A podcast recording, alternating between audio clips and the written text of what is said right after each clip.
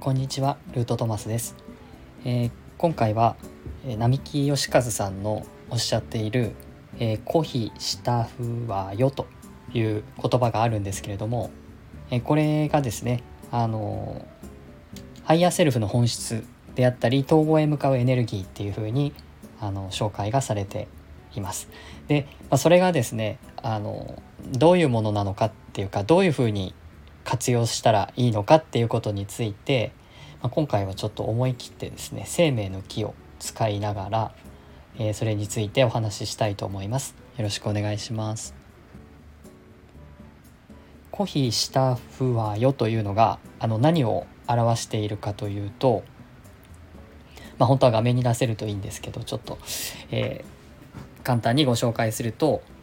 えー、子が心地よい」えー、火が惹かれる惹かれるっていうのはあの引きつけられるの惹かれる、えー、死がしっくりくるとかすっきりする、えー、他が楽しい。負が腑に落ちる。和がワクワクする。世が喜びを感じる、まあ、この頭文字っていうか最初のね、えー、1文字を取って「コーヒーしたふわよ」というものを大事にしてくださいねっていうふうに並木さんはよくおっしゃっています。でまあそういうえー、っと心地よさとか、えー、心惹かれるものとか、えー、しっくりくるとか楽しいとか、まあ、そういうのワクワクするっていうような言い方で一言では言えると思うんですけど、まあ、そういう感情を大事にしましょうねっていうふうに、あのおっしゃってるわけです。それがあのハイヤーセルフですね。えー、生命の木でいくとこの6になるんですけどもこの、まあ、6生命の木の場合は、えー、っとこの6がまあ、初期のハイヤーセルフというふうに僕は呼んでるんですけども、まあ、もっと正確な、うん、ハイヤーセルフはこの空欄ダートっていうんですけどもこちらの方がいわゆる本当のハイヤーセルフなんですけども、まあ、このとりあえずこの6という段階にねこのベールを超えたところにある初期のハイヤーセルフにまたどり着くっていうふうに考えるとすると、えー、こひしたふわよまあここにひとまず上がることだっていうふうに、えー、したいと思います。で、えー、っと、ハイヤーセルフのね、本質っていうものを、これらのこひしたふわよっていう風なことで表現されるもの、統合へ向かうエネルギーというものとして、えー、例としてというか感覚として分かるためにあのおっしゃってくれてると思うんですけどもこれをですね、えー、実際じゃあ具体的に日常生活でやってみようと思うとちょっと難しいというかあのなんだろうな罠にはまるというか、まあ、そういうところがあるなっていうふうに思ったので今回は取り上げてみました。えっ、と並木さんが名古屋のかなラジオ番組に出ていらっしゃった時にえっ、と実際にあのお客さんをこう何ですかねあのの前で質問に答えるっていうのがやってらっしゃってラジオだったと思いますけどももうそれが YouTube に上がっていてその YouTube で聞いたものになるんですけどその中で質問している人が「コヒしたフワよもジャッジですよね」っていうふうに言ってる方がいました。えで、まあ、並木さんはいろいろそこでお答えされていたんですけれどもその中で、まあ、コヒした場合はジャッジではなくてこれはあの一つのエネルギーこう統合へ向かうエネルギーですよっていうようなお答えをしていたんですけども実際あのこの生命の木で考えた時にやっぱりこの思考が優位な方というか、うん、思考がどうしても優位な方というかね、え普通思考が優位になりやすいんです。えこの下にあるこの10が、えっと私たちの肉体えー、世界でありこの Q が無意識でありこの無意識が、まあ、いろんな思考や感情に、えー、強い影響を与えているというふうにこの図は考えるんですけどもこの思考っていうのが8で、えー、この感情が7になります。で下大きい番号順にこう生命の木は上がっていくので思考の方がですね感情よりも、まあ、低いと言ったらあれなんですけど下にあって、まあ、最初にこちらにたどり着くようになっています。えー、なぜなら考えないと、えー、選べないっていうか、あのー、それが何なのかがわからないことには判断がつかないっていうんですかね、まあ、そういうふうなまあ、人間としてというか動物としてこれを食べたら死んじゃうとか、えこれを食べたら体壊しちゃうとか、まあ、そういうもの自分に危害を加えてくるかもしれないっていうことについてちゃんと分析をしないとこれ思考っていうより分析って言った方がいいかもしれないですけど分析をしないことにはそれがいいのか悪いのかがわからないっていう、まあ、本能的なもの、えー、っと動物の生存本能的なものとして思考というものがあるので、まあ、人間の場合はそこがすごく猛烈に発達しているのでその生きるか死ぬかっていうことのレベルの思考や分析以上の、えー、っと大量の分析をするわけなんですけど、まあ、動物もねあのそういうふうに生きていくためには思考を、えー、きちんと働かせて判断して選んでいくってことをしていると思い思います。なのでまず思考っていうところにたどり着くので例えばコーヒーしたふわよっていうことが統合のエネルギーでありハイヤーセルフの本質のエネルギーだよって言われてもじゃあ今自分のこの感あこの感情がというか今自分がなんか美味しそうな食べ物を目の前にした時にこれ美味しそうだなって思うこの感情は、えー、感覚はコーヒーしたうわよだろうかって考えた時にこれはもう8になってるわけです。それはなんか感覚のエネルギーとして、えー、味わっているというか体感しているというよりはこれは本当にそれだろうかっていうふうに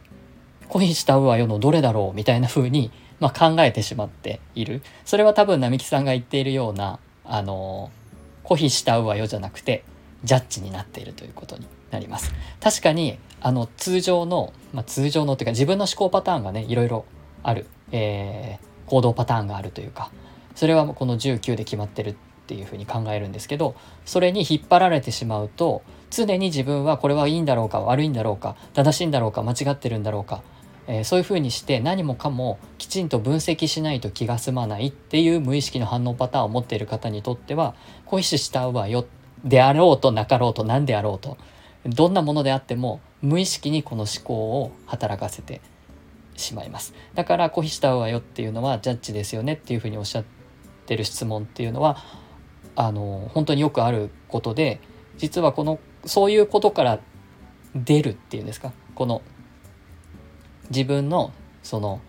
何もかもジャッジしてしまうっていうことに対して自覚的になりそうではない。これを感覚としてちゃんと体感できるようにするために並木さんが多分設定したのがこの「恋した上や」なので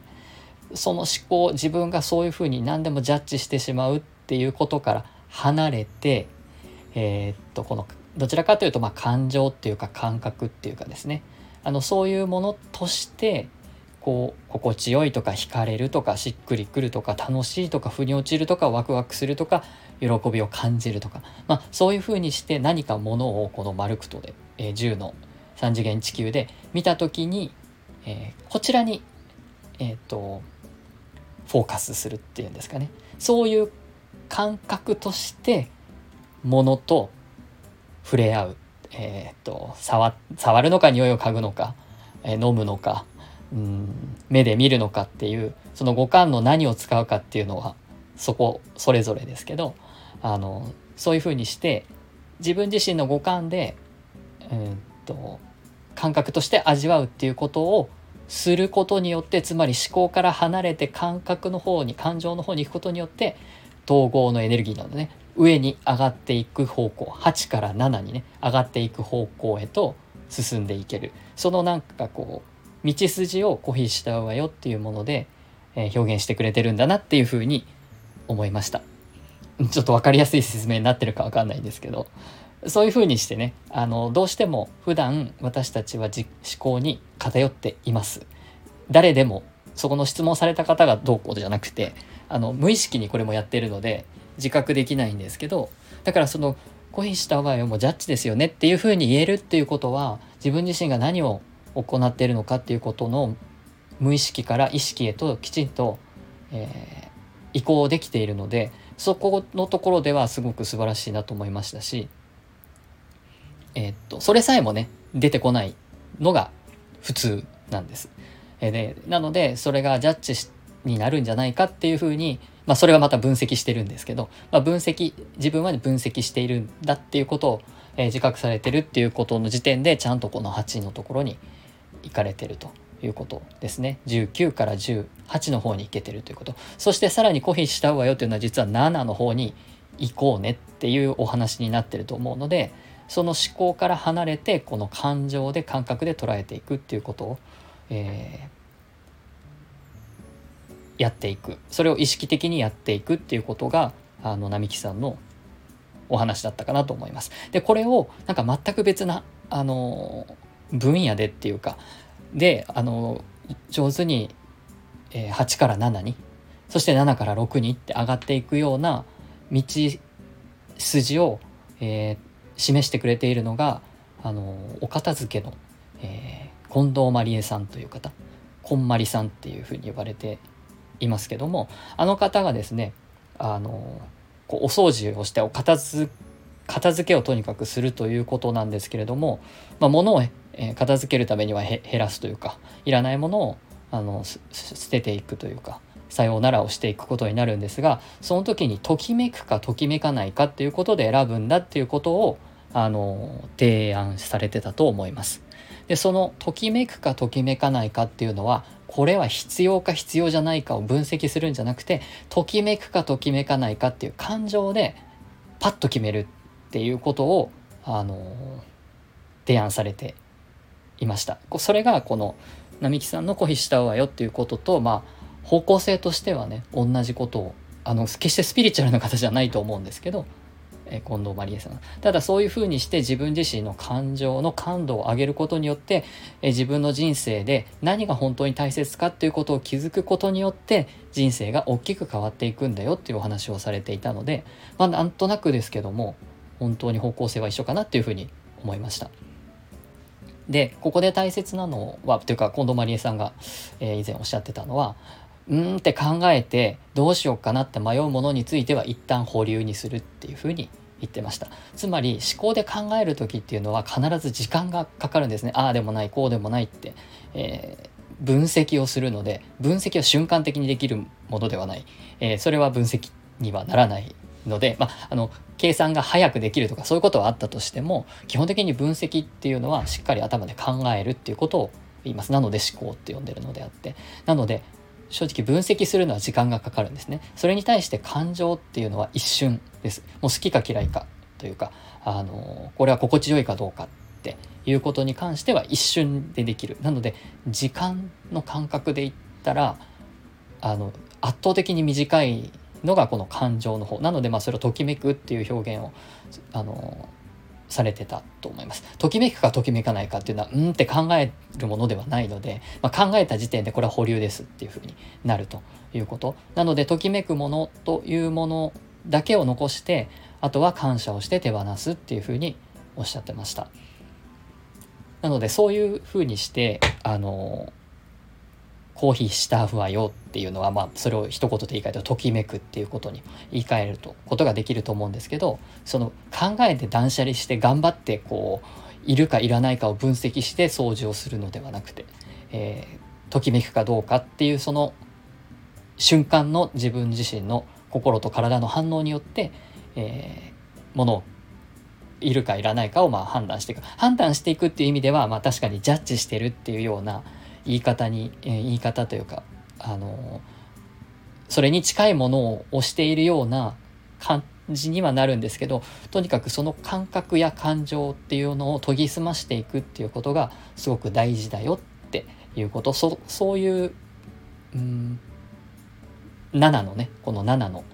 えー、コーヒーしたうわよとかときめくとかその7の部分をね活性化していくっていうことが並木さんとこのこんまりさんがおっしゃってることだと思うので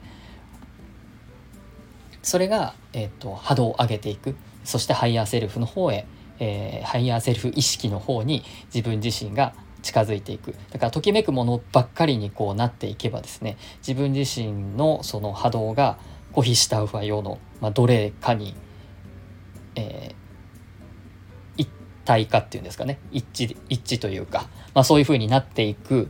頻度が上がっていく。ということになると思うのでそれはときめきの感度を上げるってこうマリさんは言ってましたけども、まあ、そういうことになっていくので自分自身があのこう次元を上昇していくにあたってどういうものを大切にしていくといいかってワクワクしましょうって言われてもなかなかそのワクワクっていうのがわからないっていう方に関してはちょっとこの生命の木でね自分はワクワクってなんだろうっていうことじゃなくて、えー、自分の心とか体が反応瞬時に反応するもの